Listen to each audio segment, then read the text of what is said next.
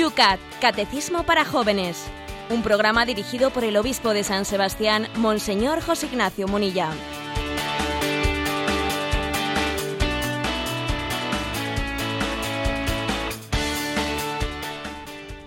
Buenos días, querida familia del Yucat.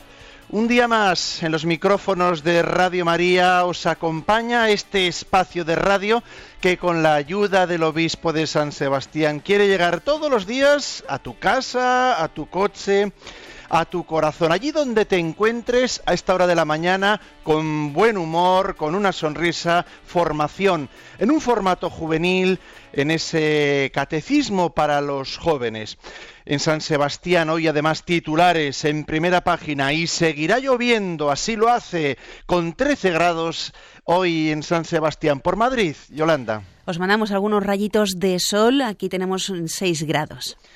Bueno, pues más frescos, pero aquí amanecemos en una jornada, además, en toda la comunidad autónoma vasca.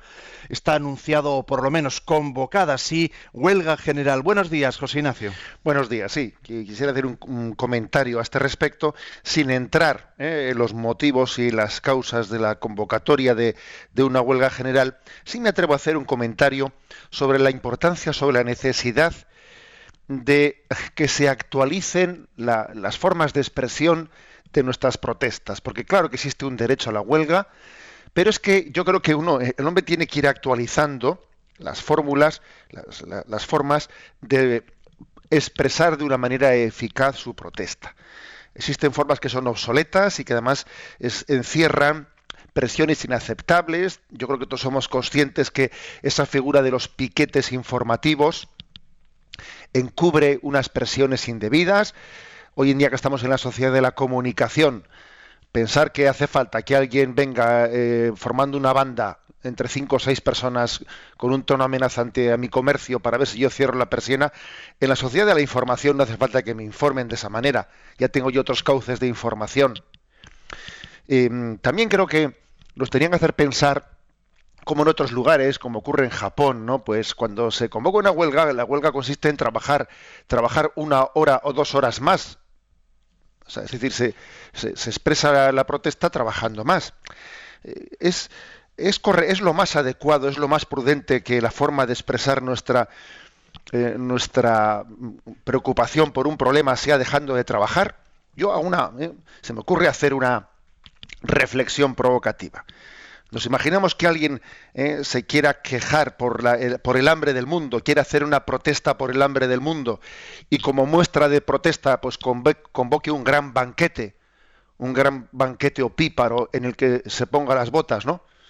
Diríamos, pero hombre, pero ¿cómo haces eso? Lo lógico es que si quieres, pues haz un ayuno, un día de ayuno en favor de la huelga del hambre, ¿no? Bueno, pues algo así me parece a mí, ¿no? Cuando, cuando nos quejamos de problemas económicos, la forma más adecuada de expresión es la de, es la de no trabajar o no debería de ser la de trabajar un poco más, ¿no?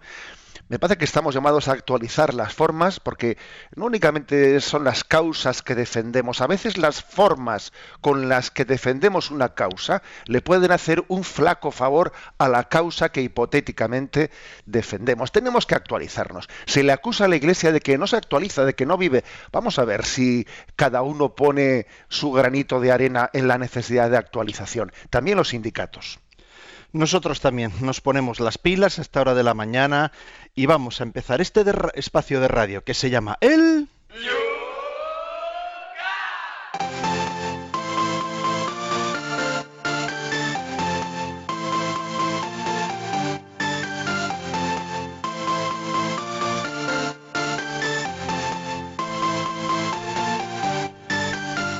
Y sin perder un minuto, porque tenemos muchos temas entre manos y temas de rabiosa actualidad, vamos con las preguntas que quedaban en el día de ayer pendientes.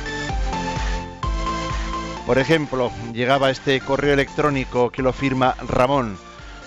¿Podría por favor explicarme el comentario que hace C.S. Lewis en referencia a la castidad? Porque dos poderes dentro del hombre intentan separarle de su destino verdadero, lo animal y lo demoníaco. Lo demoníaco es la peor de las dos opciones, por eso un hipócrita frío y que se justifica a sí mismo, incluso va regularmente a la iglesia, puede estar más cerca del infierno que una prostituta. Un saludo cordial, nos dice Ramón. Pues esta distinción el mismo Jesucristo ¿eh? la hace en el Evangelio cuando habla de que las prostitutas nos precederán en el reino de los cielos, etcétera. ¿A qué se refiere? ¿Eh? Yo creo que ese comentario de C.S. Lewis es, eh, sí, es muy acorde eh, no solo con el espíritu evangélico, sino con lo que la tradición de la Iglesia ha afirmado. Es decir, que en el, dentro del hombre pueden existir como dos orígenes distintos, bueno, o dos cauces distintos de nuestro pecado, ¿no? Una es la debilidad de la carne y otra cosa es la soberbia del espíritu. Es más grave la soberbia del espíritu que la debilidad de la carne. Es más grave. ¿eh? De hecho, el pecado original que a veces se ha, querido eh, explicarlo desde la perspectiva de la debilidad de la carne, no, no. Eh, la, auténtica exégesis del pecado original es la exégesis de la soberbia. Este es el árbol de la ciencia del bien y el mal. Seréis como dioses si coméis de este árbol, ¿no? Son peores los pecados que tienen su origen en la soberbia del espíritu que los pecados que tienen su origen en la debilidad de la carne. Eh, son, por eso, cuando Lewis dice eh, puede haber como dos poderes dentro de nosotros, ¿no? Lo animal y lo demoníaco. Eh, es mucho más grave lo demoníaco que lo animal. ¿eh? Eso no quiere decir que no haya que luchar también contra, contra ese, esa debilidad de la carne, que puede ser de hecho, de hecho es también instrumento de, de Satanás, pero obviamente los pecados que se que manifiestan directamente la soberbia son más graves nos llega este mensaje. Dice, saludos. Sé que, sé por experiencia que todos los pecados de sexualidad son graves en todos sus niveles, pero un sacerdote en confesión me dio a entender que cometer actos impuros con mi novia sin llegar a la relación sexual no formaba parte del pecado grave. Pregunta, ¿existen niveles de gravedad en este tema? Muchas gracias por vuestro trabajo. Postdata. En parte, gracias a los últimos programas, he podido experimentar un nuevo amanecer en mi noviazgo, dice. Gracias. Bueno, pues nos da una gran alegría que, nos diga una cosa como esa, ¿no? Bendito sea Dios que podamos, eh, que, este programa del Yucat pueda ser eh, pues un instrumento de Dios, ¿no? Para un amanecer en, un noviazgo, para un plantear las cosas pues en, de una manera más adecuada. Vamos a ver. Eh, lo que ese sacerdote le te dijo o lo que tú creíste entenderle, ¿no? No es correcto. Es decir, a ver, eh, los, los, actos impuros ¿eh? que se puedan cometer en el noviazgo, eh, excluyendo, excluyendo la relación sexual, bueno, pues estos no son, vamos a, vamos a, a ponerlos en una categoría de pecados de materia no grave. No, no es correcto decir eso. No es correcto porque es que vamos a ver la, sexualidad Dios la ha creado, la ha creado de una forma que es, que es bien clara, es decir, eh, existe la sexualidad, el acto sexual es precedido pues de unas muestras de, expresión de cariño que tienen un, un, contexto erótico que lleva a una excitación, una excitación que luego requiere una plenitud. La excitación erótica está querida por Dios como parte ¿no? de la expresión que culmina en el acto sexual, en la entrega sexual. No tiene sentido poner en marcha esos, esos actos que, conllevan una excitación erótica para luego, para luego frenarla frenarla bruscamente, pues porque no, no es el momento de, la expresión sexual. No, es que no tiene, es como si no está, ¿eh? el motor de un coche le está acelerando y al mismo tiempo lo está frenando. Es que no, si no es el momento de la entrega sexual en el noviazgo, tampoco es el momento de estar haciendo signos de excitación que luego tiene uno que frenar. No, no es correcto. ¿eh? Por lo tanto, digamos que en esto hay que ser muy honesto con nosotros mismos. Hay que ser muy honesto. No se deben de buscar eh, una serie de, gestos en el noviazgo que estén eh, provocando eh, pues una excitación que luego uno tiene que frenar. No, no se debe buscar eso y, pretender decir, va, esto es menos grave, es entrar en una manera de autoengaño, de autoengaño, pues que no, no, no es correcta. Josefa nos dice, no sé si este tema lo aborda posteriormente el Yucat, pero agradecería que nos diesen algunos criterios sobre el tema del nudismo y sobre la modestia al vestir. Bien, bueno, pues mm, con respecto a lo que pregunta Josefa, vamos a ver, el tema del nudismo eh, es una, cuestión que para poder iluminarla, ¿eh? iluminarla hay que decir que, el tema del nudismo del vestir está ligado no a algo que sea en sí intrínsecamente estar más vestido o menos vestido no es que sea intrínsecamente moral o inmoral, también está depende de determinadas culturas. ¿eh? pues por ejemplo, en las culturas eh, primitivas en la selva, etcétera, la gente va desnuda, ¿eh? sin que se pueda considerar una un pecado moral, que en esos contextos de la tribu del Amazonas la gente vista desnuda o, semi, o desnuda O sea, el nudismo, mejor dicho, o sea, es decir, la, lo que la Iglesia afirma ¿eh? sobre el tema del, nudismo no es porque el, no vestir o estar desnudo en sí sea intrínsecamente malo, sino porque en un contexto nuestro, en el contexto en el que estamos, el nudismo obviamente obviamente, pues eh, está, está de alguna manera dejando, o sea, está como soslayando, está pasando por encima el hecho de que eh, es una, una incitación a que la relación con las personas pues eh, esté ejercida de una manera provocativa. Es que el nudismo, fijaros, es que el nudismo o la falta de modestia en el vestir, que obviamente la falta de modestia en el vestir suele ser algo mucho más recurrente que el tema del nudismo, la falta de modestia en el vestir lo que provoca, lo que está eh, originando es que las relaciones sean menos personales, sino que alguien eh, se eh, esté presentando antes su cuerpo, la incitación de su cuerpo, que la relación personal cuando, hay una cosa que es muy obvia, cuando hay falta de modestia en el vestir, tú lo que estás originando es que los ojos de la otra persona no se dirijan a tu rostro, no se dirijan a los tuyos, que no haya una, un mirarnos a la cara, un tener... Cuando nos miramos a los rostros, esto es un detalle que no es menor, cuando nuestra relación ¿no? pues está en un tú a tú, en un cara a cara, en un mirarnos a los rostros, ¿no? Eh, se está poniendo un signo de una relación personal cuando yo no miro tanto al rostro, sino cuando miro al cuerpo, ¿eh? a este cuerpo que me están sugiriendo esto, me están sugiriendo lo otro, eh, se, está, produciendo una relación que no es de persona a persona, sino que es eh, de persona a objeto. Claro, y, y, entonces, es decir, no estamos ayudando a la otra persona a que haya una comunicación personal, no estoy ayudando. Estoy emitiendo unas señales que son distorsionadoras. Por eso, ¿no? Existe existe una, e, e, es importante la modestia en el vestir y por eso obviamente el nudismo en nuestro contexto cultural pues está de alguna manera eh, introduciendo elementos de distorsión ¿no? en la vivencia de la castidad. Ana María nos dice, buenos días, quería saber si no acostarme con mi marido, por ejemplo, una semana, por estar enfadada con él, significa que le has abandonado. Máxime, habiéndole dicho expresamente que yo no tenía intención de romper la relación conyugal. Gracias. Hay por ahí, ¿no? Pues eh, una máxima, una máxima el matrimonio que dice que no termines el día sin haber hecho, ¿eh? si, ha, habido algún problema en el matrimonio, sin hacer las paces.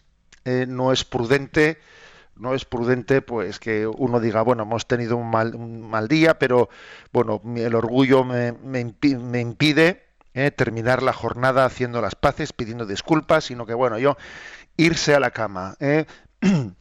sin haber mm, sin haber tenido la humildad suficiente de ¿eh? pues de pedir disculpas o, o mm, bueno o, igual no es cuestión de disculpas sino de provocar un encuentro sanador a mí me parece que es peligroso es peligroso. O sea, lo digo porque, claro, hay, aquí en María pregunta ahí, yo estoy obrando mal moralmente cuando pues igual me niego porque estamos de morros, estamos de, enfrentamiento a tener relaciones con mi marido y parece como que la pregunta que realiza, la, pregunta un poco eh, va dirigida al tema de si moralmente eh, es prudente resistirse a, a tener una relación sexual, pero vamos a ver, si es que el problema principal es este otro.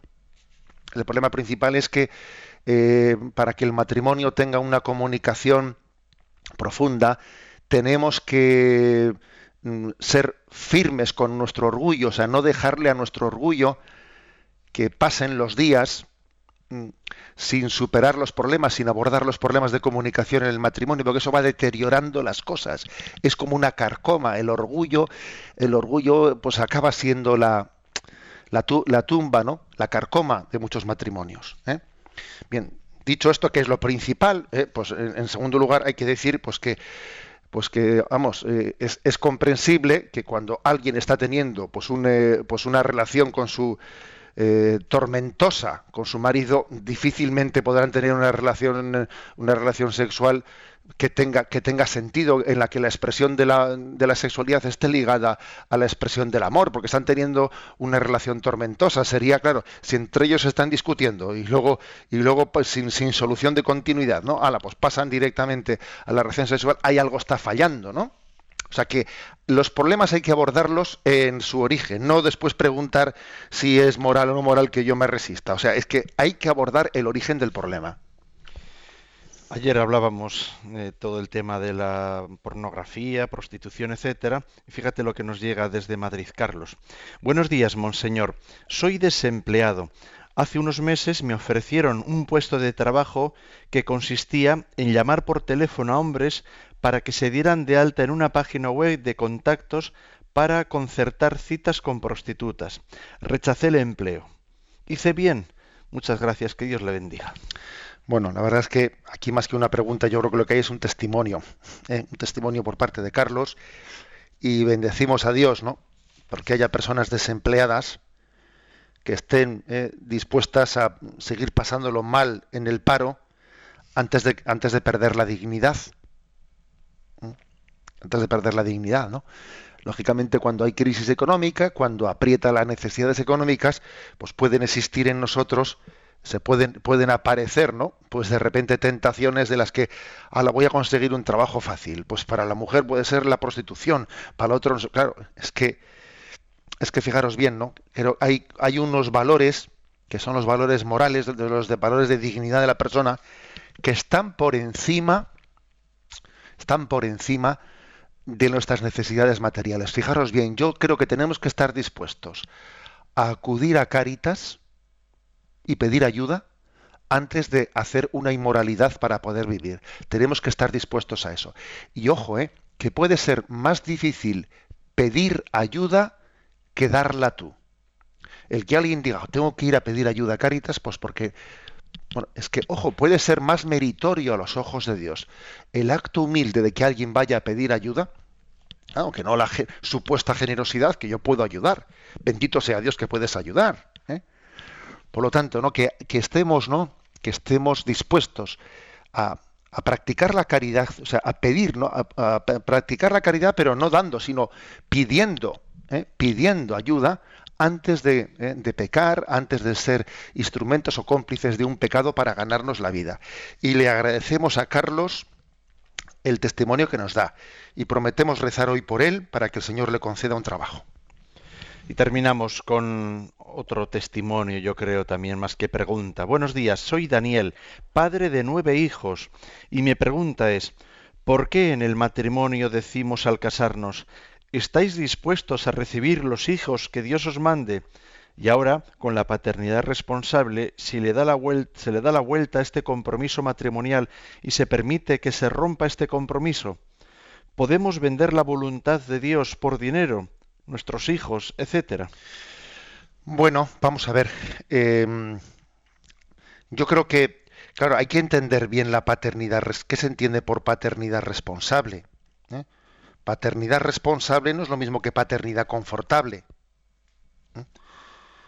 Eh, pero, pero la paternidad responsable, es decir, el discernir delante de Dios, pues el número de hijos que yo creo, ¿no? que a mí me parece en, un juicio prudencial, que yo creo que puedo, que puedo educar según mis condiciones de salud, económicas, etcétera, la paternidad responsable no, no está en contra de esa pregunta. ¿Estáis dispuestos a recibir de Dios los hijos que los mande, no, no está en contra. No está en contra porque la paternidad responsable es discernir, o sea, es decir, es discernir esos hijos que Dios quiere darnos. ¿eh? Pero discernir dándole siempre la última palabra a Dios. Yo discierno desde porque Dios nos ha dado una razón para discernir las, circunstancias, etcétera, pero yo discierno, yo propongo y que Dios disponga. Explico, ¿eh? Yo, el hombre propone en materia de paternidad responsable, el hombre propone y Dios dispone. Por eso yo recibo de Dios, pues, pues la, última palabra la va a tener el Señor. Por eso los métodos anticonceptivos son contrarios, ¿no?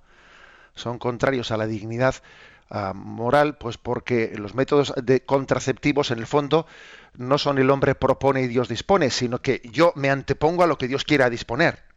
Mientras que los métodos naturales de, la regulación de la natalidad es el hombre propone y Dios dispone.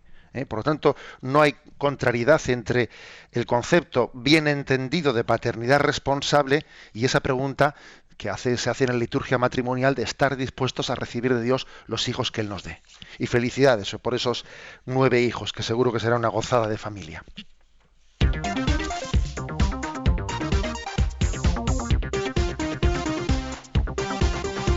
Son las 8 y 21 minutos, 7 y 21 minutos en las Islas Canarias. Estás en el Yucat, en Radio María.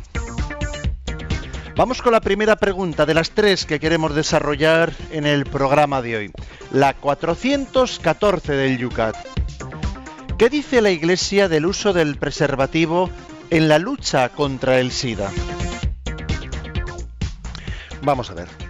Como veis aquí en el Yucat no se, ¿eh? no se soslayan los temas peliagudos y delicados. ¿Qué dice la Iglesia del uso de preservativos en la lucha contra el SIDA? Y responde, dejando al margen el hecho de que los preservativos no ofrecen una protección totalmente segura frente a la infección, la Iglesia rechaza el uso del preservativo para luchar contra el SIDA por ser un medio mecánico unilateral y apuesta sobre todo por una nueva cultura de las relaciones humanas y por el cambio de la conciencia social.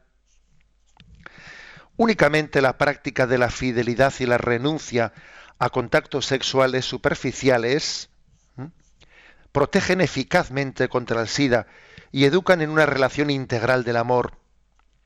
Pertenecen a ello el respeto de la igual dignidad de hombres y mujeres, la preocupación por la salud de la familia, el control responsable de los deseos impulsivos y también la renuncia a la unión sexual fuera del matrimonio. En países de África donde se ha promovido un comportamiento como este, mediante amplias campañas sociales, se ha podido reducir con claridad la tasa de infecciones. Además de esto, la Iglesia hace todo lo posible para ayudar a las personas que están afectadas por el SIDA. Bueno, pues es que una de las cosas una de las cosas que, a veces tenemos que oír que es el colmo del colmo, ¿no? La Iglesia es culpable, ¿eh? es culpable de la, de la, extensión de la extensión del SIDA por el mundo, por su, eh, por su concepción de la, eh, de la castidad, porque claro, el hecho de que la Iglesia, ¿no? pues, pues esté en contra del preservativo y que proponga la castidad, etcétera, eso hace que el SIDA se extienda pues por, por el mundo. Sí, claro. Seguro que en los prostíbulos la gente no utilizará preservativos porque, claro, como son muy católicos, tienen que obedecer a la Iglesia Católica. Y cuando van los gobiernos, perdón, los, ejércitos por ahí, pues violando las, eh, eh, a las poblaciones en las guerras africanas, seguro que eh, pues los, los ejércitos no utilizarán preservativo cuando violan a las mujeres porque como son muy católicos, pues entonces tienen que violar sin preservativo. O sea, no digamos tonterías. No digamos tonterías. En primer lugar, vamos a decir que el 50, ¿no? Uno, va a África y se encuentra que el 50% de los enfermos de SIDA están atendidos por la Iglesia Católica. Os voy a decir que he sido testigo, vamos, y para mí uno de los un viaje que tuve ocasión de hacer a África con la Fundación Barrueta, que es una fundación, una fundación eh, mm, que lleva el apellido de un empresario eh, fallecido, de una familia de aquí de esta diócesis, una fundación que se ha creado para ayudar a todos los enfermos de SIDA en África y he tenido ocasión de hacer eh, pues un viaje a África siguiendo los, eh, todos los proyectos que se, que se están atendiendo desde la fundación y cuando he podido allí en lugares de recónditos de África visitar los orfanatos de los niños que son huérfanos de padres del SIDA y que ellos mismos están infectados de SIDA. Y he visto allí pues multitud de congregaciones religiosas, que es impresionante ver la cantidad de congregaciones religiosas que van naciendo por aquí y por allá. Algunas van muriendo y otras van naciendo. Es así, la vida. ¿eh? El espíritu es así de libre. ¿eh? Y recuerdo haber visitado multitud de, de lugares en los que congregaciones que yo ni conocía ni tenían noticia de ellas, pues tenían 40, 50, 60 niñas recogidas. E, era entrañable ver aquella maternidad, la maternidad de la iglesia expresada en aquellas religiosas, que eran auténticas madres de aquellos niños, los niños cómo se acercaban a ellas y les abrazaban, se abrazaban a, eh, pues eh, a, sus hábitos, allí, bueno, e, era un conmovedor la imagen maternal de la iglesia. Y luego tienes que escuchar eh, en esa especie de comentarios anticlericales que nos tienen que salir en algún programa ¿no? televisivo, una serie de... Y uno dice, mira, le agarraría este de la oreja y lo llevaba allí a África y, a enseñarle aquello. Bien. Vamos a ver, eso digámoslo, digámoslo claramente, porque es que encima, es que es curioso, ¿no? Es verdad que la Iglesia no, no lleva adelante esa, esa, tarea para que luego hable bien de ella, no, lo hace por amor al Señor pero desde luego qué atrevida es la ignorancia, ¿no? A la hora de decir la Iglesia tiene es la culpable de que el SIDA. Bueno, dicho esto, dicho esto, digamos lo siguiente, es decir, la Iglesia tiene que luchar contra, o sea, está, eh, está concienciada de que la mejor forma de luchar contra el SIDA, pues no es poniendo, eh, no es poniendo únicamente un, eh, un medio mecánico unilateral entre otras cosas, porque cuando para luchar contra, eh, pues contra la extensión del SIDA por las relaciones sexuales se utiliza un preservativo o se propone el preservativo como una solución, eh, pues eh, se produce un efecto que se llama popularmente del bombero pirómano. ¿Qué es el bombero pirómano? Claro, yo quiero apagar un fuego pero apagando un fuego, pues, pues lo puedo estar extendiendo. ¿Por qué? Porque yo estoy transmitiendo un mensaje. Y el mensaje que estoy transmitiendo, si nosotros a los jóvenes en los colegios les educamos a, utilizar el preservativo, a ver, lo que estoy transmitiendo, para empezar, los jóvenes en, este momento en concreto, en este momento desde luego, eh, no hace falta que les enseñes a utilizar un preservativo, lo saben utilizar perfectamente. Eh, pero estamos, estamos produciendo un efecto del bombero pirómano que mm, lo que estoy yo es banalizando. Si yo, por ejemplo, en la, educación de la juventud, en la educación de la juventud, lo que hago es eh, extender el uso de los preservativos, estoy banalizando la relación sexual. Si cuando un joven se encuentra con una, con una joven y, empieza a tener su, su relación de amistad, en su cartera si en su cartera tiene dos o tres preservativos que le han repartido en el colegio. La relación de amistad que yo pueda tener con una chica teniendo dos o tres preservativos en mi cartera es una relación que ya está tocada de origen, está tocada de origen. ¿Mm?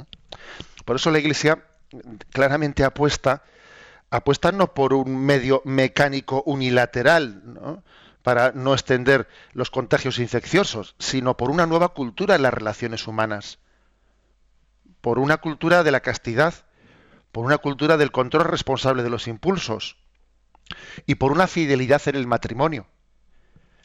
Y, eh, al contrario de todo lo que se dice aquí, está, pero vamos, fehacientemente demostrado, repito, fehacientemente demostrado, que en los países en los que se ha extendido una política en la que se han atrevido a hablar de la responsabilidad en, eh, en la vivencia de la sexualidad, y de la fidelidad matrimonial, etcétera, etcétera, en estos países son ¿eh? en los que se ha conseguido que la epidemia del SIDA remita. Mientras que los países que se han dedicado pues, pura y duramente al, al medio mecánico, que es reparte preservativos, pues han hecho de bombero pirómano, porque no han conseguido más que la, que cosa se extienda más. Bueno, algo, algo que es tan, clave, tan clave, ¿no? Tan clave, pues creo que ha, ido, ha ido mm, siendo pues se ha convertido pues en una eh, pues en una algo recurrente para atacar a la Iglesia Católica. Pero yo digo no el que el que se atreva a decir frases como esas no de que la Iglesia Católica es responsable de la muerte yo le agarraría de la oreja y le llevaría a África eh, a muchos orfanatos para que sea testigo de la acción de la Iglesia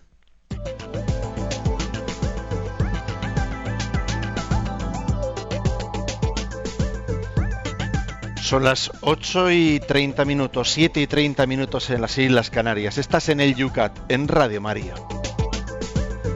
Tiempo para la participación de nuestros oyentes.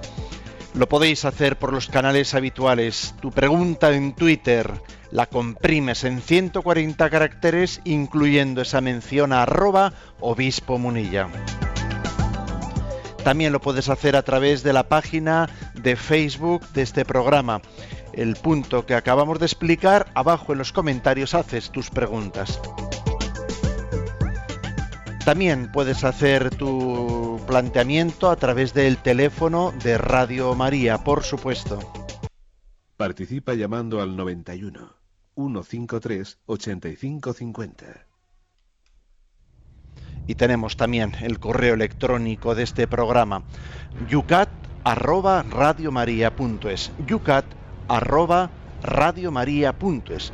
Un minuto musical con Europe y volvemos.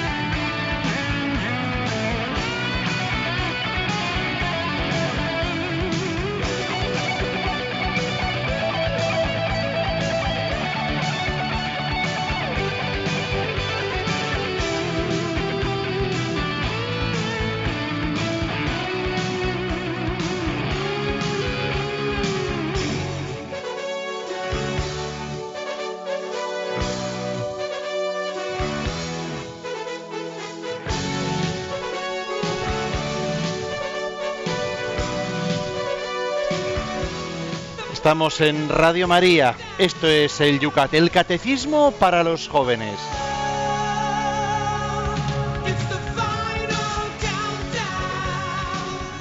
También nos escuchan personas no tan jóvenes como quien acaba de llamar ahora mismo a la emisora. Nos pasan un mensaje desde allí, Carmen de Valencia, dando testimonio que con su marido ella pues llegaron vírgenes al matrimonio y pueden afirmar que su amor siempre ha sido joven. Tienen ahora mismo cinco hijos y están muy orgullosos de ello y están ahí también en Onda con Radio María escuchando el Yucat. También José Ignacio nos llega una pregunta. ¿No dijo Benedicto XVI en uno de sus libros que el preservativo era permitido en algunos casos para luchar contra el SIDA? ¿Qué le podemos decir? Vamos a ver, aquí el propio Yucat ¿eh? Ah, el Yucat es muy sincero ¿eh? y, no, y no está escaqueándose de temas delicados. Y el propio Yucat aquí, pues en uno de sus comentarios laterales, extrae ese eh, esas palabras, ese párrafo que fue muy comentado, manipulado, interpretado correcta, e incorrectamente de Benedicto XVI en el libro La luz del mundo. Y dice aquí, Puede haber casos aislados, por ejemplo, cuando alguien que ejerce la prostitución utiliza un preservativo. Si esto quiere ser un primer paso para una visión moral, un primer acto de responsabilidad para desarrollar de nuevo una conciencia de que no está permitido, y de que no se puede hacer todo lo que se quiere, pero, pero esta no es la forma auténtica de resolver el mal de la infección del SIDA. Esta debe constituir realmente en la humanización de la sexualidad. Es decir, que decir que Benedicto XVI dijese que el preservativo estaba justificado en unos casos, pues es manipularle. Fijaros bien lo que dijo, ¿no? Puede haber casos aislados, por ejemplo, cuando alguien ejerce la prostitución y utiliza un preservativo, dice él, si esto quiere ser un paso para una primera visión moral, es decir, a ver, si una persona en ese caso dice, yo estoy metido en la prostitución, obviamente está metido en un contexto de inmoralidad plena, ¿eh? entonces es será moral que en ese caso utilice el preservativo. A ver, moral no es cómo va a ser moral. Otra cosa es que en ese caso concreto, con la utilización del preservativo, esté comenzando dentro del mal, eh, dentro del mal, pues esté comenzando a poner un, un, mínimo de responsabilidad de que por lo menos no voy a contagiar a otros a otros con el SIDA. ¿eh? En este caso, en este caso está, el Papa dice, hombre, si él comienza en este caso a tener una eh, una reflexión moral que le lleve después, lógicamente, a cambiar su vivencia sexual, bueno, pues bienvenido sea un paso para luego el segundo. Pero no porque el primero sea moralmente bueno, sino porque es que puede permitir empezar a tener responsabilidad.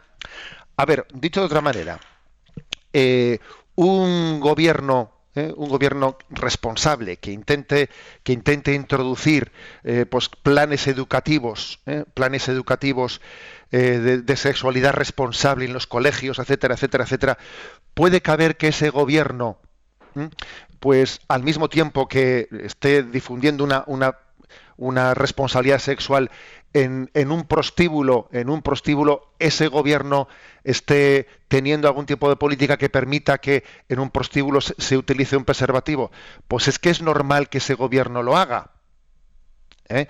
no porque el preservativo sea moralmente aceptable, sino porque, vamos a ver, dentro, dentro de lo que es la inmoralidad, también es lógico, es como dice aquí Benedicto XVI, dentro de la inmoralidad hay una serie de graduaciones dentro de la inmoralidad y lógicamente se intentará evitar que en un prostíbulo se, se difunda el SIDA pero no porque se considere moralmente bueno el preservativo. ¿eh? O sea, eso fue lo que dijo Benito XVI y de, ahí después vinieron algunos diciendo, la Iglesia Católica por fin permite el preservativo. Mire usted, cuando uno no quiere entender es imposible.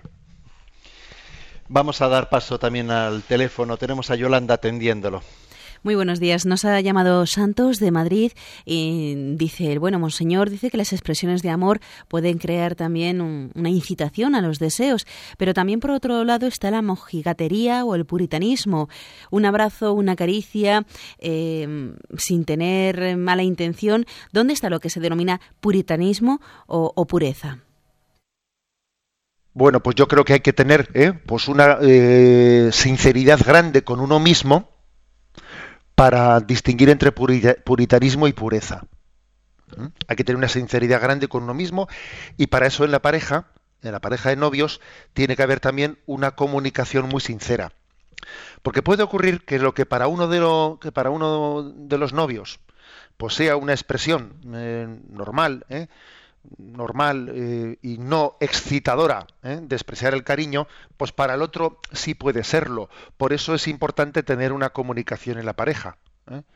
Porque bueno, pues hay, hay formas concretas ¿no? de, de, expresarse el cariño en el noviazgo, de abrazarse, de, de expresarse el amor, que son lo suficientemente sencillas como para expresar lo que se siente, pero al mismo tiempo no ser generadoras, ¿eh? no ser generadoras de toda una, una, excitación. Y otras, sin embargo, que sí lo son. A veces uno va por ahí, va por un parque y ve a unos novios, uno puesto encima del otro, de una manera, dice, hombre, vamos a ver, o son de piedra o esto no es una manera de expresarse el amor castamente. ¿Eh? Me explico. ¿eh? Por lo tanto, para diferenciar entre puritanismo y pureza es muy importante la sinceridad con uno mismo y es muy importante la comunicación en la pareja, para que uno, para que uno vea qué gestos son los que nos permiten enseñar, mostrar eh, nuestro cariño sin que estén generando pues una, pues una, una tendencia a la plena excitación.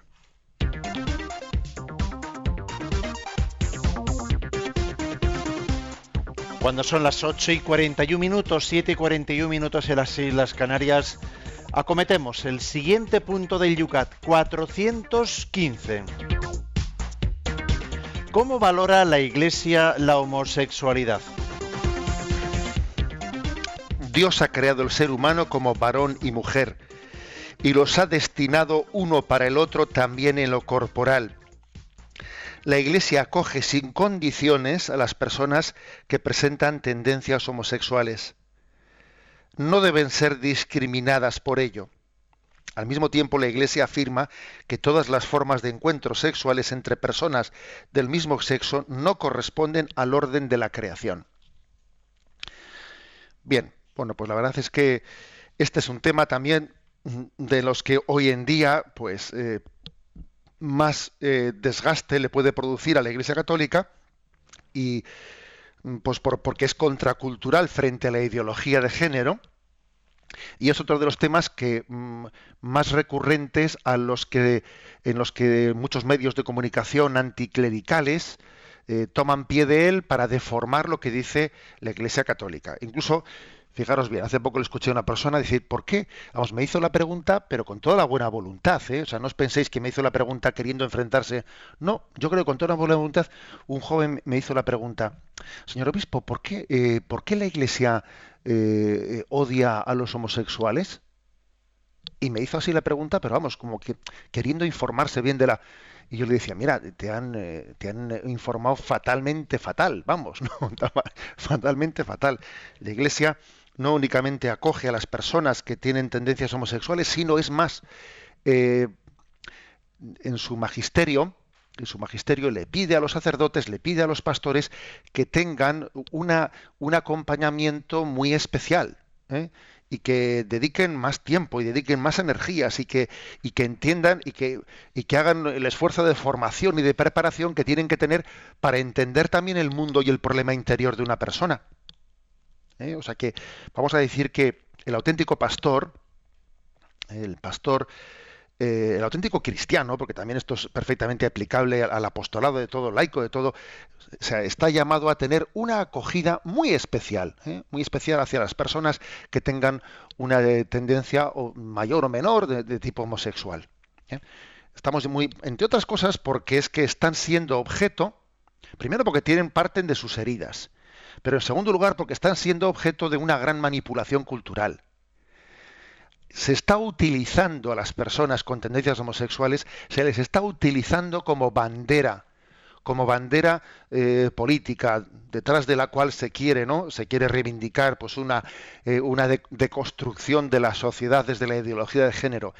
Y para ello, igual que con el tema del aborto, se recurría se recurría al caso de, de una de cualquier pobre chica que se veía eh, pues con un embarazo difícil y entonces se buscaba a esa chica con un embarazo difícil para utilizarlo como una bandera. ¿eh? Las clínicas abortistas, sí, sí, o sea, los grandes magnates de los de los negocios, ¿no? Del, del aborto han buscado como perlas preciosas, como oro en paño, alguna chica, ¿eh? No sé si conocéis el caso de, Roe, que es el caso por el que el Tribunal Constitucional estadounidense legalizó el, aborto en Estados Unidos. Bueno, pues esta chica era pues una, pues pues una persona que vivía en una pobreza social, se quedó embarazada y en ese momento eh, los, los, casos de los abogados de estos lobbies abortistas eh, la buscaron, vieron en ella el, caso perfecto que necesitaban en ese momento para pleitear, ¿no? Entonces, para empezar, no, lógicamente, no le, no le ayudaron a que abortase, porque claro, si le ayudaban a abortar, ya había abortado, ya no podían seguir pleiteando, pidiendo el derecho a abortar. No le ayudaron a abortar, porque necesitaban que alguien que no abortase y mantuviese el pleito en el Supremo, ¿no? Bueno, finalmente su caso su caso eh, eh, fue el que provocó que Estados Unidos se aprobase el aborto, ella tuvo el niño, porque claro, a ellos no les importaba, no les importaba su, su situación, les utilizaba a utilizarla para. Esta, esta mujer actualmente, Roe, es una de las mayores activistas pro vida en contra del aborto.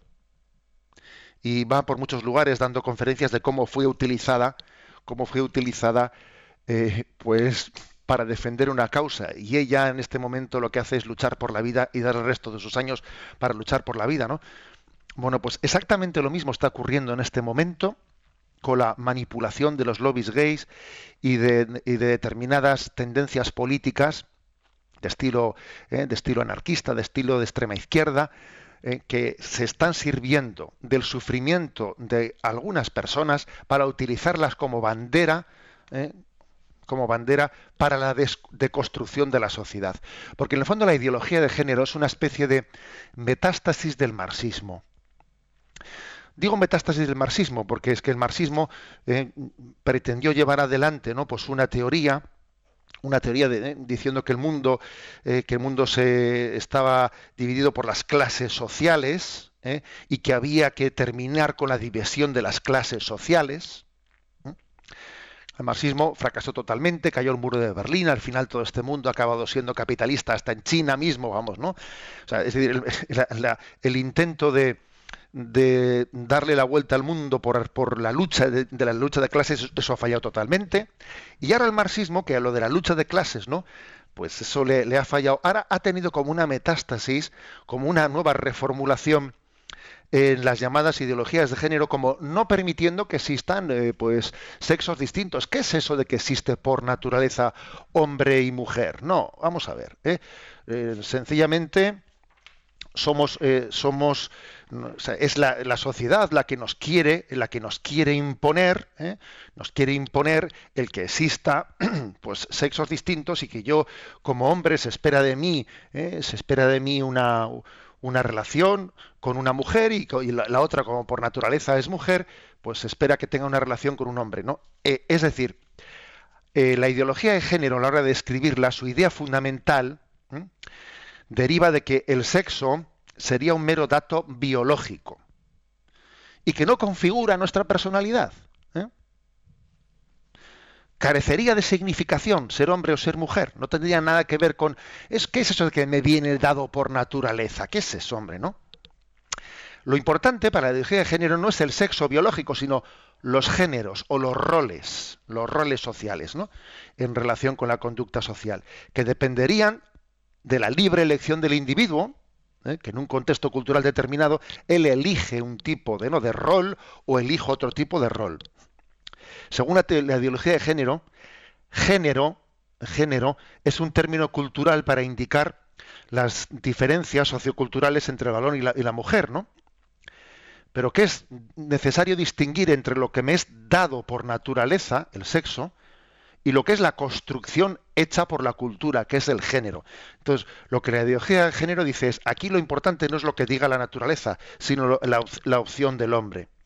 O sea, el núcleo central de esta ideología de género es que el hombre es sexualmente neutro. Neutro. ¿Mm? Eh, entonces, digamos que no existe una base biológica, sino cada uno hace su, construcción sexual de sí mismo. Tú te construyes a ti mismo, ¿no? Sexualmente. Entonces tú serás, pues, eh, masculino, femenino, homosexual masculino, homosexual femenino, bisexual, transexual. Lo que eso es la ideología pansensualista. El fondo es una metástasis del marxismo que fracasó en su, en su concepción de la lucha de clases y ahora aquí pretende, eh, si entonces pretendía eliminar la clase, ahora pretende eliminar eh, la diferencia eh, de la, del hombre sexuado o de la mujer sexuada.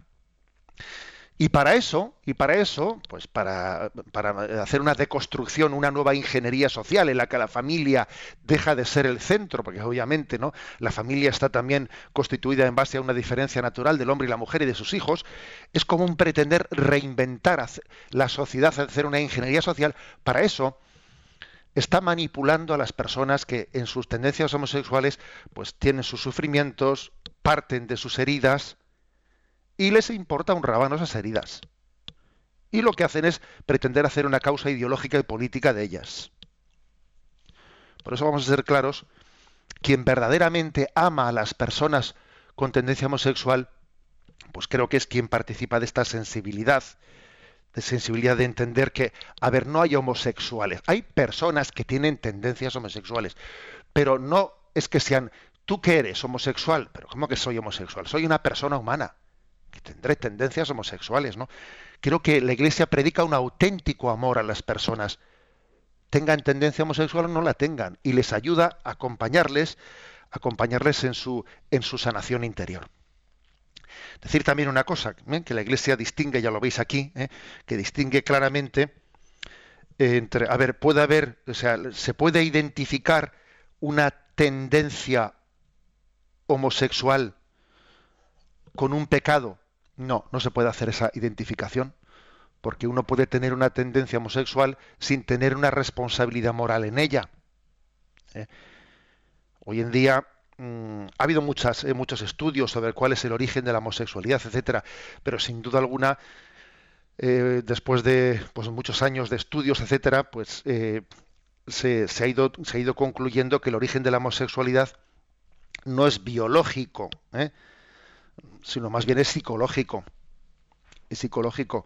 Y que en gran medida, pues las tendencias homosexuales han podido, mm, por todos los estudios realizados se explican que han podido tener su origen en determinadas carencias en la infancia, en la, en la adolescencia, determinadas carencias, determinadas heridas, heridas que las personas han podido recibir, bien sea por carencias, bien sea por abusos, por una insuficiente identificación con un progenitor, por unas relaciones tormentosas, etcétera. Es decir, el origen de la homosexualidad no es mm, biológico.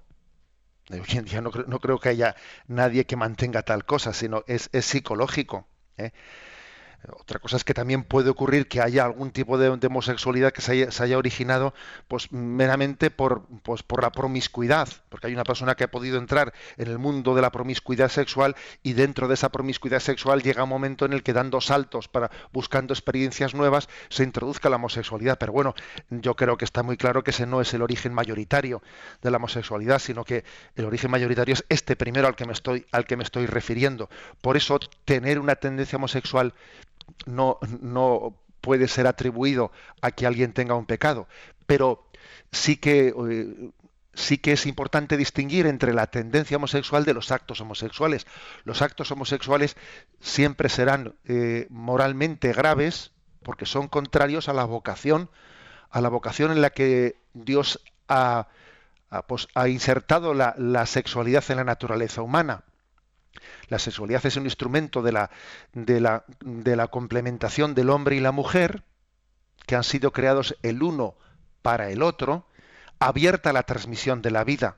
Y obviamente ¿eh? la relación sexual, una relación sexual entre dos homosexuales ni, ni, ni, nace de esa, de esa comunión complementaria que Dios ha creado entre el hombre y la mujer, ni está abierta a la transmisión de la vida.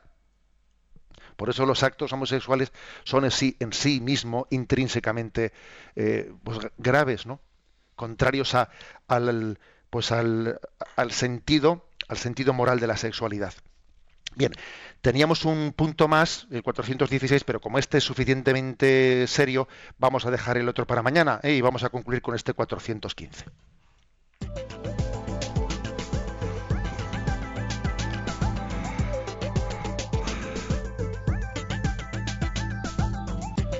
El momento para la participación de nuestros oyentes en este espacio de radio en Twitter, arroba obispo munilla.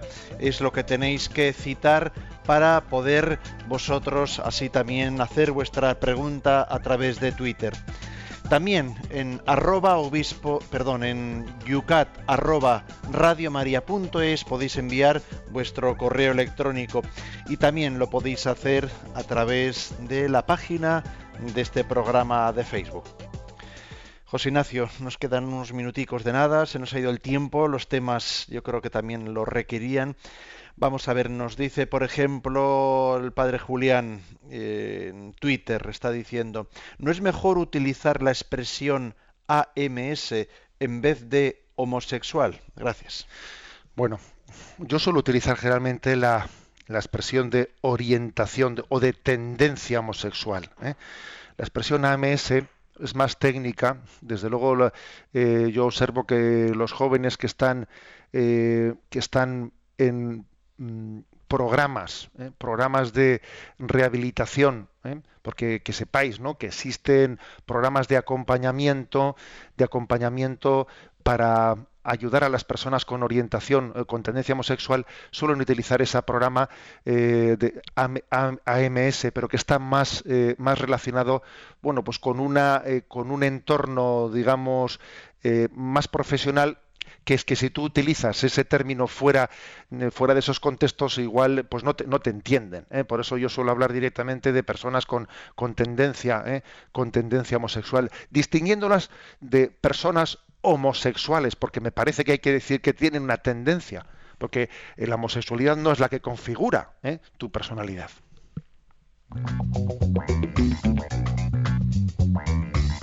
No tenemos tiempo para más, pero mañana arrancaremos con los temas pendientes, el programa como todos los días. Temas para mañana.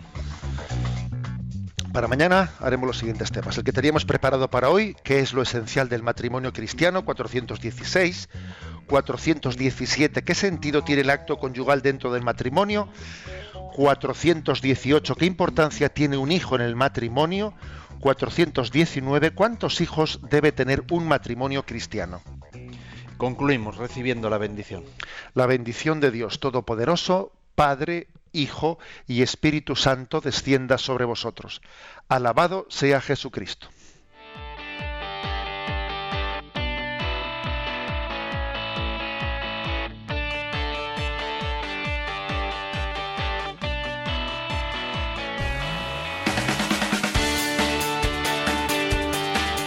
Y así finaliza en Radio María Yucat un programa dirigido por el obispo de San Sebastián, Monseñor José Ignacio Monilla.